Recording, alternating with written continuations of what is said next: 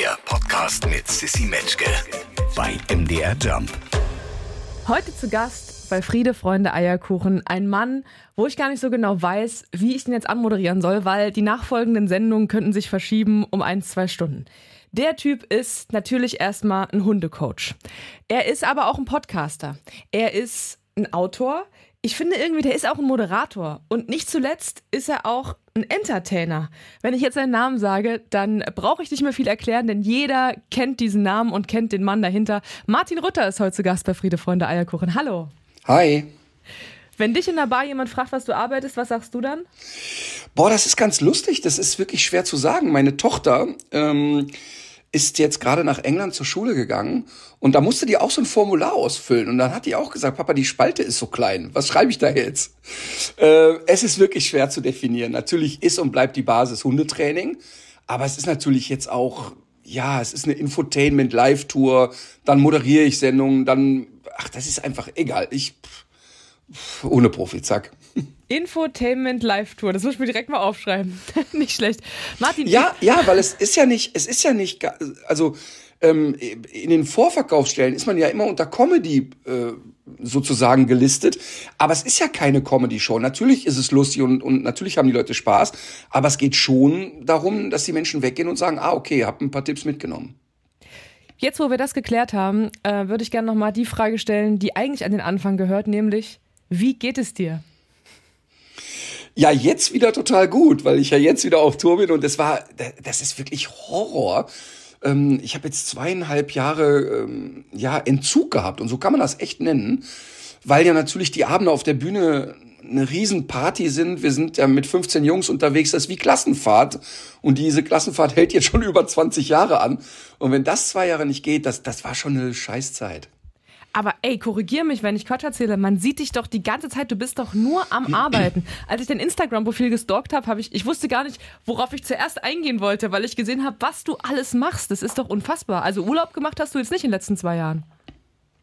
Doch, sogar ziemlich viel, ehrlich Wirklich? gesagt. Also ich, ja, weil ich bin, also wenn ich eine Sache echt gelernt habe, dann ist es abzugeben. Ich kann unglaublich gut loslassen. Wir sind halt einfach ein saugutes Team. Also ich habe echt saugute Leute um mich herum. Ähm, viele Trainer, die gut sind, aber auch so im Büro. Ähm, die, die Leute, wir sind jetzt inzwischen ja 70 Menschen im Büro und das ist natürlich ähm, logisch, dass da viel organisiert wird, aber du hast nicht ganz Unrecht. Ähm, ich arbeite schon nicht so wenig. Du hast es schon gesagt, endlich wieder auf Tour. Ne? Ähm, du hast gesagt, da sind äh, die Kumpels mit. Das ist so ein bisschen schon wie Klassenfahrt. Wie, wie viele Hunde sind da auch bei? Äh, ja, es ist nur Emma dabei. Ich habe auf Tour immer nur Emma dabei. Und das ist tatsächlich immer noch so, dass wenn wir eine Halle buchen, dass der Hallenchef immer fragt, okay, bringen die Zuschauer alle einen Hund mit. Also die haben dann wirklich Angst, dass dann da, was weiß ich, 3000 Leute einen Hund dabei haben. Und wenn ich dann sage, nee, nee, ist gar kein Hund dabei, ja, wie viele Hunde sind auf der Bühne? Ja, keiner. Und dann, dann ist manchmal so bei den Hallen äh, schon immer so ein bisschen die Fantasie raus. Ja, wahrscheinlich denken die auch, dass dann die ZuschauerInnen alle ihre Hunde mitbringen und du die therapierst dann da live auf der Bühne oder sowas, ne? Total. Aber jetzt beneide ich dich gerade über dein flüssiges Gendern. Oh. Boah, das wird. Äh, nee, beneide ich dich total drum, weil, weil ich finde es richtig und ich finde es gut. Ähm, aber ich merke, dass mir das ganz schwer fällt, flüssig dabei zu sein. Also auf der Bühne ähm, umgehe ich das ein bisschen, indem ich Herrchen und Frauchen sage. Ähm, das ist, das ist echt, das ist so, das flutscht noch nicht so raus, aber ich finde es echt gut. Aber ich sag dir was, ich finde, das, die, das einzige Schwierige, beziehungsweise den einzigen Fehler, den wir alle beim Gendern machen, ist, dass wir so streng sind miteinander. Mir gelingt es erstens auch nicht immer. Mhm. Manchmal sage ich auch Zuschauerinnen und Zuschauer. Ich finde aber einfach, sich ein bisschen Platz zu lassen, dass man das vielleicht nicht immer richtig macht, aber dass die Awareness jetzt da ist, dass man das auf dem Zettel hat und worum es geht. Also, dass Sprache halt irgendwie wichtig ist, ne? Ja. weil Sprache Bewusstsein schafft. Das haben wir ja jetzt irgendwie alle langsam kapiert. Aber ich finde, das darf auch ein Prozess sein. Also, es muss nicht jeder sofort irgendwie können. Absolut. Und das ist ja genau das Thema. Das ist ja so ein schöner, sagen wir mal, so eine schöne gesellschaftliche Entwicklung. Deshalb muss ich immer lachen, wenn zum einen so ein, weiß ich nicht, 70-jähriger Gottschalk sagt, nee, ich möchte das aber nicht, ähm, weil er eben im Kopf nicht mehr so flexibel ist. Das ist natürlich einfach dumm. Aber trotzdem ist auch dumm, von jemandem zu erwarten, der 70 Jahre anders gesprochen hat, dass es sofort über Nacht Klick macht. Ja. Und ich ertappe mich auch dabei. Also das ist ja völlig klar. Ähm, dadurch, dass ich aber Kinder habe, also die meisten sind schon aus dem Haus, aber die kleinste ist eben 15 oder wird jetzt 15. Und dann musst du natürlich auch ein bisschen verstehen, was cringe und flexen und was das so alles ist. Und das macht ja auch einen großen Spaß, finde ich. Also sich, sich mitzuentwickeln. Deshalb, also ich ich finde das alles spannend. Ich finde es ganz geil, dass du das sagst, weil meine Mutter ist zum Beispiel 64 und ich liebe die dafür, dass die so offen ist in, in ihrem Kopf. Ne? Die sagt dann auch manchmal, ja. kannst du mir das nochmal erklären? Und ich sag so, Mama, allein, dass du nachfragst und mir jetzt zuhörst und die Bereitschaft hast, äh, die, ich weiß, dass das viel ist und ich weiß, dass das manchmal Wahnsinn ist. Und ich verstehe ja auch nur die Hälfte, denn es gibt ja jeden Tag neue Sachen, die dazukommen. Aber ja. alleine sich das anzuhören und zu denken, ah ja, ist das was? Ah ja, verstehe ich, ah ja, probiere ich, finde ich mega. Mehr ist es ja gar nicht. Und manchmal, ich weiß nicht, ob du das kennst, auf Familienfeiern habe ich das beobachtet, dass Leute manchmal auch so Streits fast anfangen, weil die dann so, äh, ja, ja, wir haben das schon immer so gesagt, ist ja eh so ein Favorite, ne? Und das und das. Und ich sage dann immer so, du, äh, für mich machst du das nicht. Also wenn du das für dich entscheidest, anders zu machen, ja. völlig in Ordnung, ne? Aber die wollen dann immer ja. schon so, die sind schon so auf Krawall gebürstet und ich denke immer so, du, mit mir nicht, mir ist das ganz egal, wie du das machst. Also. Ja, ja, genau. Und ich finde, ich finde das immer interessant, dass ja jeder von uns auch so eine gewisse Hemmung hat vor Veränderung. Ja. Jeder ist ja eigentlich ganz gerne so in seiner Komfortzone, da fühlt er sich wohl. Und es ist ja auch immer so ein kleiner Schritt, da rauszugehen. Und, und der, der eine liebt es vielleicht, immer wieder rauszugehen, zu denen gehöre ich. Ich mag es immer wieder neue Projekte anzufangen. Ich, bei mir ist es auch so, wenn eine Sache so richtig gut läuft, dann gehöre ich auch zu denjenigen, der das gerne beerdigt und sagt, okay, haben wir jetzt alle gemacht, finde ich super. Ich weiß jetzt, wie es geht, so jetzt neue Ufer. Mhm. Aber ich kann nicht die Erwartungshaltung haben, dass das allen so geht. Und das, das Thema ist immer Toleranz. Voll. Und äh, eine Sache dazu noch, dann machen wir weiter im Text. Ich weiß nämlich nicht, ob das eine Männersache ist. Ich habe manchmal das Gefühl, dass Männer Dinge dazulernen als Scheitern begreifen. Also ich habe ganz oft das Gefühl, dass Männer denken, die verlieren was, wenn die eigentlich was gewinnen. Weißt du, was ich meine? Total. Und ich kann dir wirklich sagen, guck mal, ich bin 52 und ähm, krieg aber heute immer noch einen Schreck, wenn ich auf Straße gesiezt werde, ne? Und bin immer so, äh, wen meinen die denn jetzt? Ähm, ich habe aber um mich herum ganz viele Jungs so in meinem Alter, die die so auch so ganz schnell sich so beschnitten fühlen im Sinne von ähm, ja, aber das war doch immer so und keine Ahnung jetzt, also jetzt zum Beispiel in meiner Firma ist es ähm, so, dass an ganz vielen, ganz wichtigen Schnittstellen bei uns Frauen sitzen. Die sitzen aber auch nicht da, weil sie Frauen sind, sondern weil sie gut sind in dem, was sie machen, ja. Und und ich habe das eben keine Ahnung, vielleicht weil ich mit einer sehr prägnanten Oma aufgewachsen bin. Also die war schon so richtige Feministin im positiven Sinne und und ich habe das wirklich alles nicht, aber trotzdem habe ich auch Sachen, wo ich so merke, ah, jetzt ertappst du dich doch bei Dingen. Und, und ich finde, in dem Moment, wo man sich schon ertappt, dann ist man schon einen ganzen Schritt weiter. Ach Martin, das, äh, das könnte, es könnte ewig für mich jetzt weiter in die Richtung gehen, aber ey, wir müssen zurück zu unserem Thema. Ich habe natürlich zu Hunden. ja zu Hunden und zu deinem, zu deiner Person und deinem Leben und dem, was du alles schon so äh, hinbekommen hast in den letzten Jahrzehnten. Ich habe natürlich so ein bisschen rumgeschnüffelt und als erstes fiel mir deine Wikipedia-Seite entgegen. Das ist jetzt erstmal kein Akt.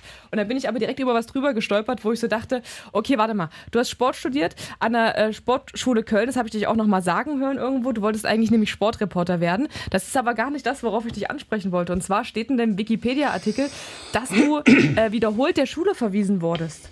Das fand ich spannend. Ja. Ist, stimmt das oder ist das einfach steht nur drin, damit Leute wie ich dann sagen, oh, das ist ja aber mal eine Schlagzeile, da können wir den Ritter mal drauf ansprechen.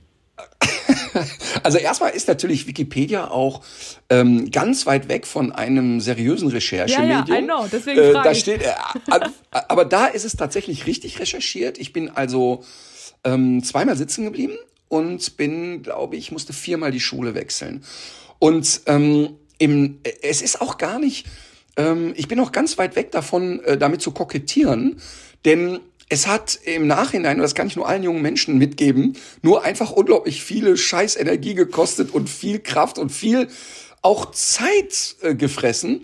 Aber bei mir war das gar nicht so, du musst dir jetzt nicht vorstellen, ich war jetzt nicht so ein, so ein aggressiver Schüler, der immer so aufgemuckt hat und Palaver gemacht hat, sondern ich habe mich so unfassbar gelangweilt in der Schule und ich habe auch den Ernst der Lage nicht erkannt. Also ich habe ich hab das auch nicht schlimm gefunden. Ja, nächste Schule, ach komm, wieder neue Leute kennenlernen, auch lustig. Und ich war wirklich kurz davor, dass so gar nichts mehr ging. Und, und ich hatte dann eine, bekam dann plötzlich eine Lehrerin. Ich bin dann also mehrmals vom Gymnasium geflogen, musste dann zu einer Hauptschule. Und ähm, das war für mich deshalb so doof, weil ich wollte ja Sport studieren. Und dann fiel mir plötzlich auf, warte mal, du brauchst ja Abitur dazu. Und dann musste ich mich echt sehr mühselig über diese Hauptschule erstmal wieder qualifizieren und so.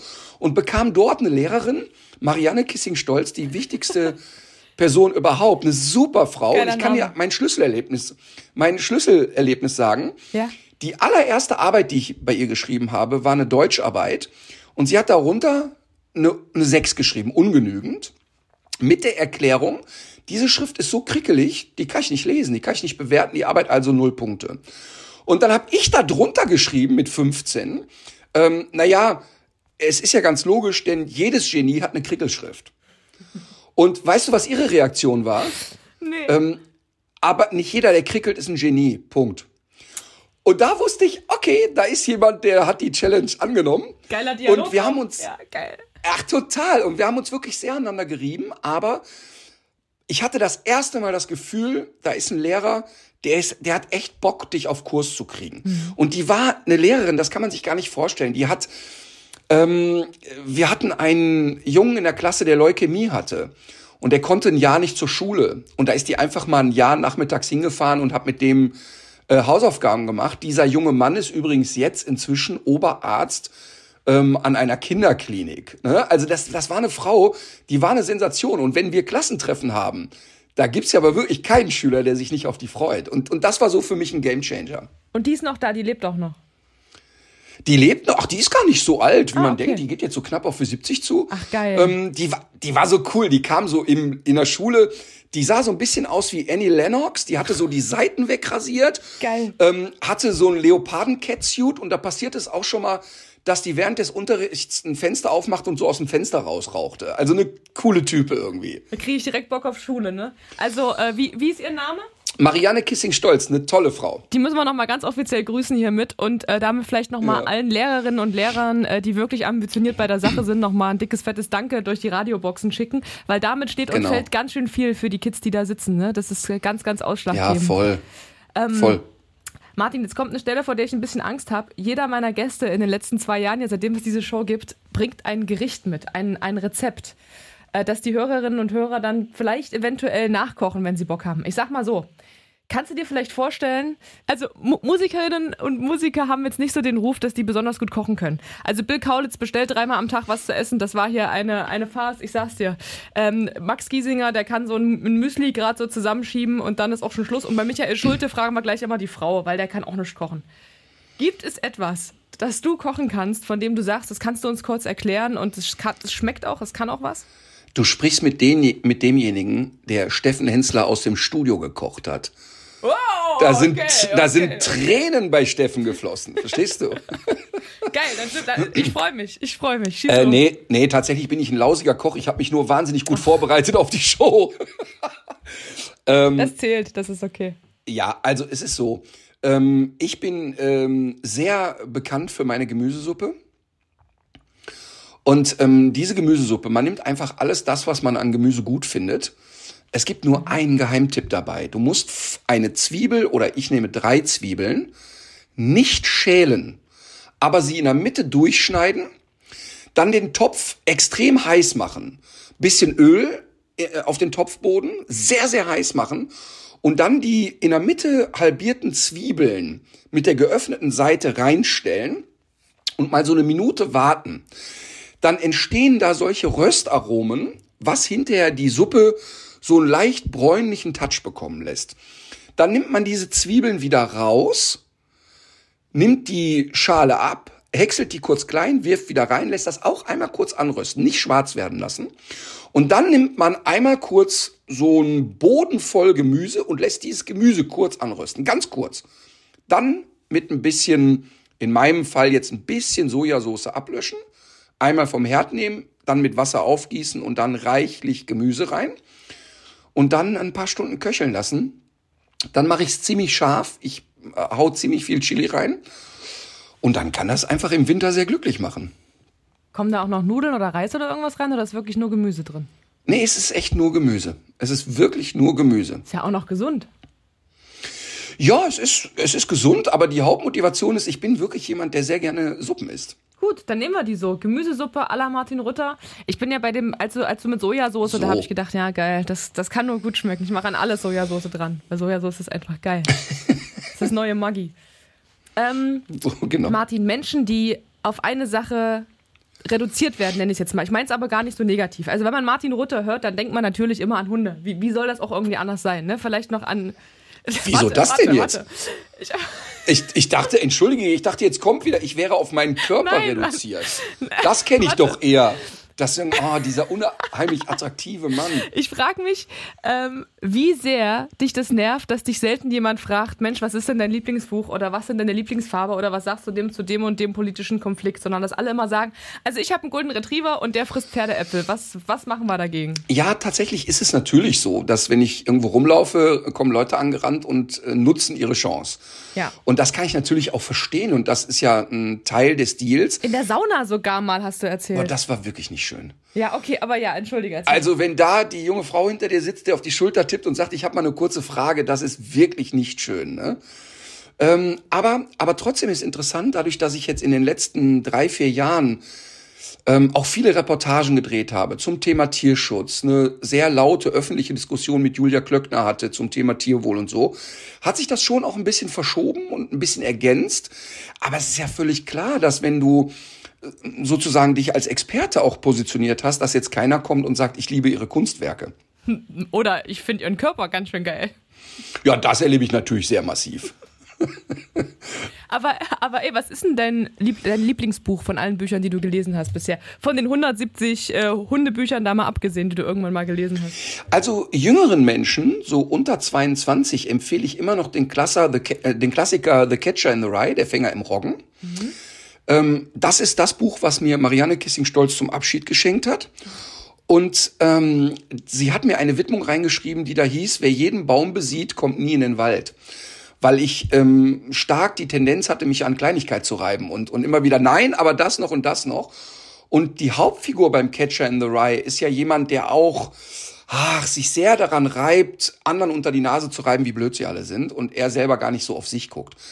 Ähm, das finde ich ist für junge Menschen so eine ähm, eine ganz tolle äh, Literatur und bei Erwachsenen immer auch finde ich den Medikus so toll und ähm, den Medikus finde ich deshalb so gut, weil ähm, eigentlich ist es ein Liebesroman. Eigentlich ist es eine totale Liebesgeschichte. Die Hauptfigur möchte ja Arzt werden, kommt aber aus einfachen Verhältnissen, hat erstmal gar nicht die Möglichkeit, aber hat ja eine verrückte Liebesgeschichte. Und zu der Zeit, wenn man da einen Brief verschickt hat auf einen anderen Kontinent, hat das ein Jahr gedauert, bis der Brief ankam. Und der pflegte ja eine, eine heiße Liebesbriefkultur mit seiner Geliebten. Und ich finde, ich, ich bin wirklich ein totaler Romantiker und ähm, ich finde so dieses, ach, so beharrlich dranbleiben und so finde ich unheimlich schön. Schön. Ach, schön, haben wir direkt einen, äh, einen Buchtipp mit abgefasst. Ähm, wir haben es schon gesagt, du bist auf Tour. Der will nur spielen, heißt die. Für alle Menschen, die jetzt gerade denken, ach ja, den Rutter würde ich mir mal in Live geben. Was genau passiert da auf der Bühne? Wir haben schon gelernt, da gibt es nur einen Hund, das ist dein eigener, das ist Emma, das ist ein Hüte-Hund-Terrier-Mischling. Wenn du ein Hund wärst, wärst du auch so einer, hast du mal irgendwann gesagt. Äh, man davon Hast du alles dass, recherchiert hast? mal davon abgesehen, dass Emma dabei ist und dass du dabei bist. Was erwartet die ZuschauerInnen da? Ja, Emma ist natürlich nicht mit auf der Bühne dabei, die schläft in der Garderobe, wenn es drauf ankommt. Ähm, ja, unterm Strich ist es ja so, dass es natürlich handfeste Tipps gibt, aber dass ich auch ähm, natürlich die Anekdötchen unterhaltsam verpacke. Und das ist ja eigentlich unsere Jubiläumsshow. Wir wollten das machen vor der Pandemie, da hat man nämlich 25-jähriges Jubiläum. Und ähm, die Menschen konnten tatsächlich sich Nummern aussuchen. Wir haben also 7000 Leute befragt und die konnten sich ihre Klassiker wünschen. Ähm, und das heißt, die Show besteht so ein, zur Hälfte ungefähr aus einem Best-of, wo man sagt, okay, das ist das, was einen immer begleitet. Hund bellt, wenn's klingelt, Hund zieht an der Leine, Hund kommt nicht zurück, wenn man ihn ruft und so weiter. Ähm, aber natürlich ist es auch angereichert mit Geschichten. Wir haben gerade einen Trend zur Mehrhundehaltung, also immer mehr Leute wollen nicht nur einen, sondern einen zweiten Hund worauf muss ich da achten? Wir reden über Angst bei Hunden, wir reden über ähm, illegalen Welpenhandel und wir reden auch, und das ist natürlich für eine Comedy-Show sehr ungewöhnlich, wir reden auch über Mein Hund wird alt. Das sind ja auch zwei Themen, die dir sehr am Herzen liegen, ne? Also das Altern von Hunden und auch ähm, der Welpenhandel. Ich habe auch gesehen, dass du viel in Tierheimen unterwegs bist. Was hat's damit auf sich? Naja, ich habe ja früher ähm, sehr, sehr viel mit hart aggressiv auffälligen Hunden in Tierheimen trainiert. Und ähm, mein großes Steckenpferd sind ja tatsächlich ängstliche Hunde, weil Angst zu trainieren oder therapieren ist wirklich die Königsdisziplin, finde ich. Weil Angst findet auf der Großhirnrinde statt und du kannst sie nicht löschen. Du kann, kannst Ängste nur mit positiven Erfahrungen überlagern und das dauert eben sehr, sehr lang. Und wir machen ähm, gerade für RTL ein Format, das heißt die Unvermittelbaren. Und da stellen uns Tierheime und Tierschutzvereine Hunde vor, die einfach so durchs Raster fallen, die einfach keiner mehr haben will. Manchmal, weil sie wirklich sehr, sehr auffällig sind im Verhalten, aber ganz häufig auch, weil die Leute sagen, ja, der ist aber hässlich oder der ist schon alt oder dem fehlt ein Bein. Und, und wir möchten mit dieser Sendung irgendwie so auch so dokumentieren, dass es sich echt lohnt, ins Tierheim zu gehen und dass es sich auch super lohnt, dran zu bleiben. Wie oft wurdest du schon gebissen in deiner Arbeit? Ja, gebissen werden ist ja immer ein Ausdruck von überhaupt keine Ahnung haben. Ähm, mhm. Es ist jetzt, also ich glaube, der na, letzte Moment, Hundebiss. Na, Moment. Also meine, mein Hund ist sehr nachtragend. Wenn ich die von einem anderen Hund wegziehe, habe ich letztens gemacht, hat die mir in die Wade gebissen. Einfach weil die das nicht cool findet, wenn die das nicht machen soll. Ja, du hast halt keine Ahnung. Also ja, okay, ist ein Zeichen von keine Ahnung. Ja, okay. nein, nein, warum ich, weißt du, warum ich das so provokativ sage? Ähm, ja. Wir haben vorhin über, darüber gesprochen, wie Männer so durch die Welt gehen. Und es gibt ja auch mhm. Hundetrainer, die ähm, sozusagen einen Hund so lange provozieren und traktieren, dass er extrem ausflippt und sich dann in dieser angeblich roten Zone äh, bewegt. Und mein Konzept ist aber ein anderes. Mein Konzept ist aber gar nicht, den Hund in Situationen zu bringen, wo der völlig durchknallt, sondern erstmal zu sehen, wo sind denn die Momente, die er noch aushält und mit denen arbeiten wir dann und versuchen, die Zonen größer zu machen, die er aushält. Ähm, und ich habe jetzt in den 25 Jahren, wo ich es mache, ich glaube, ich bin viermal gebissen worden, zweimal, ähm, weil ich eine Klopperei getrennt habe und da kann das natürlich immer mal passieren.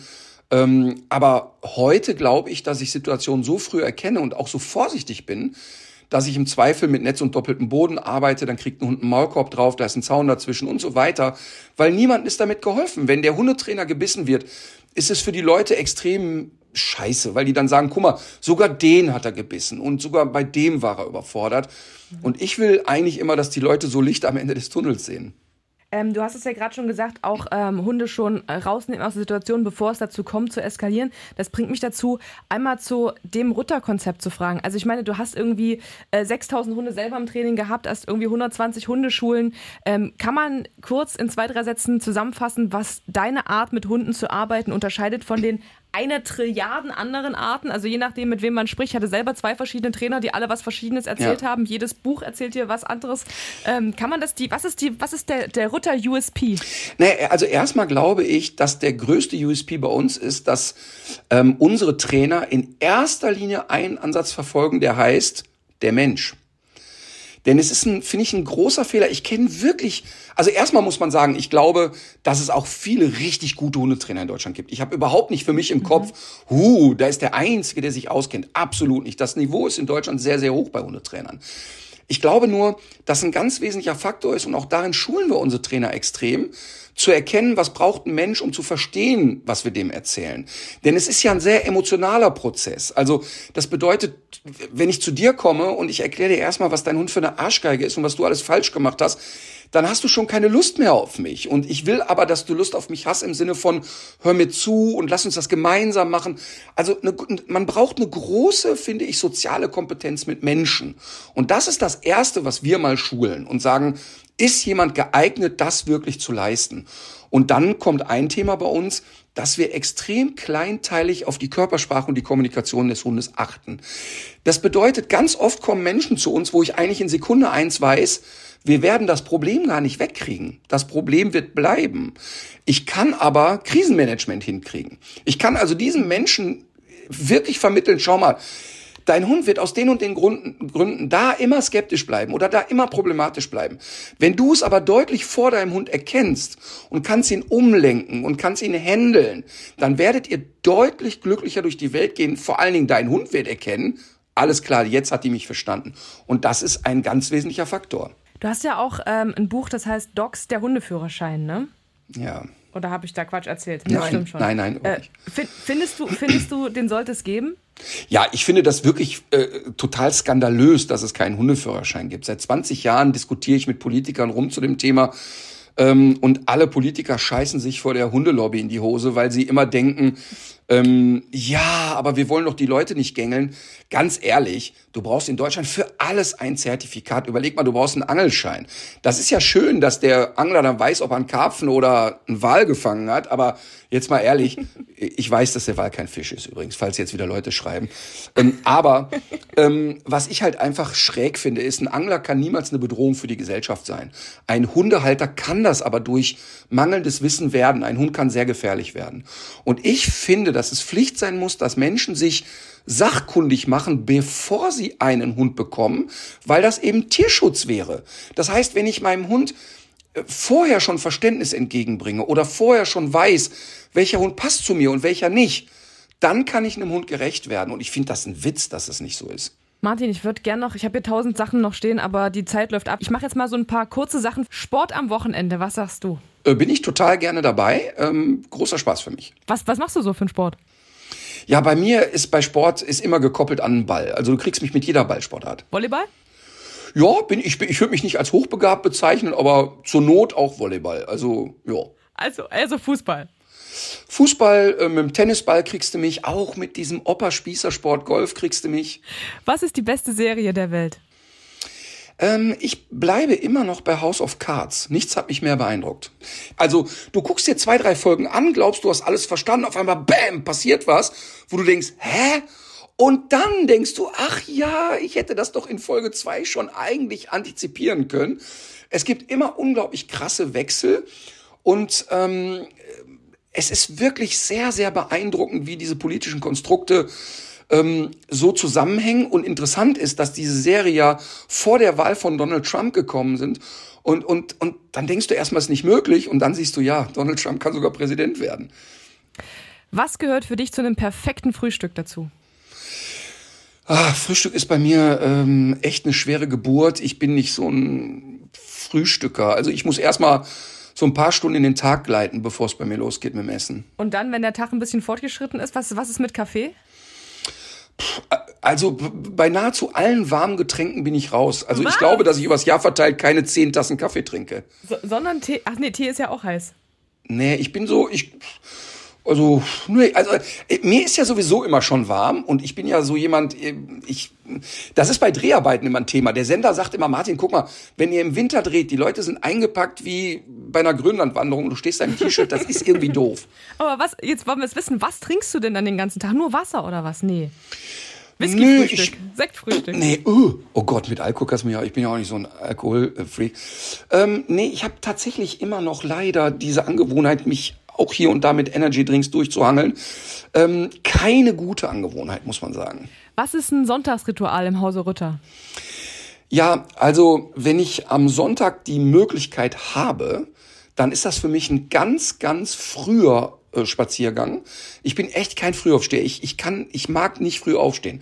Aber wenn noch so eine, wenn noch so eine, so ein bisschen Morgentau ist und es so gerade losgeht, ähm, das mag ich wirklich sehr gerne, aber nur dann, wenn ich mich danach nochmal hinlegen kann. Sehr schön. Ich habe jetzt hier natürlich, wie immer, wenn du irgendwo zu Gast bist, noch so ein paar Fragen eingesammelt. Erste Frage von Frieda.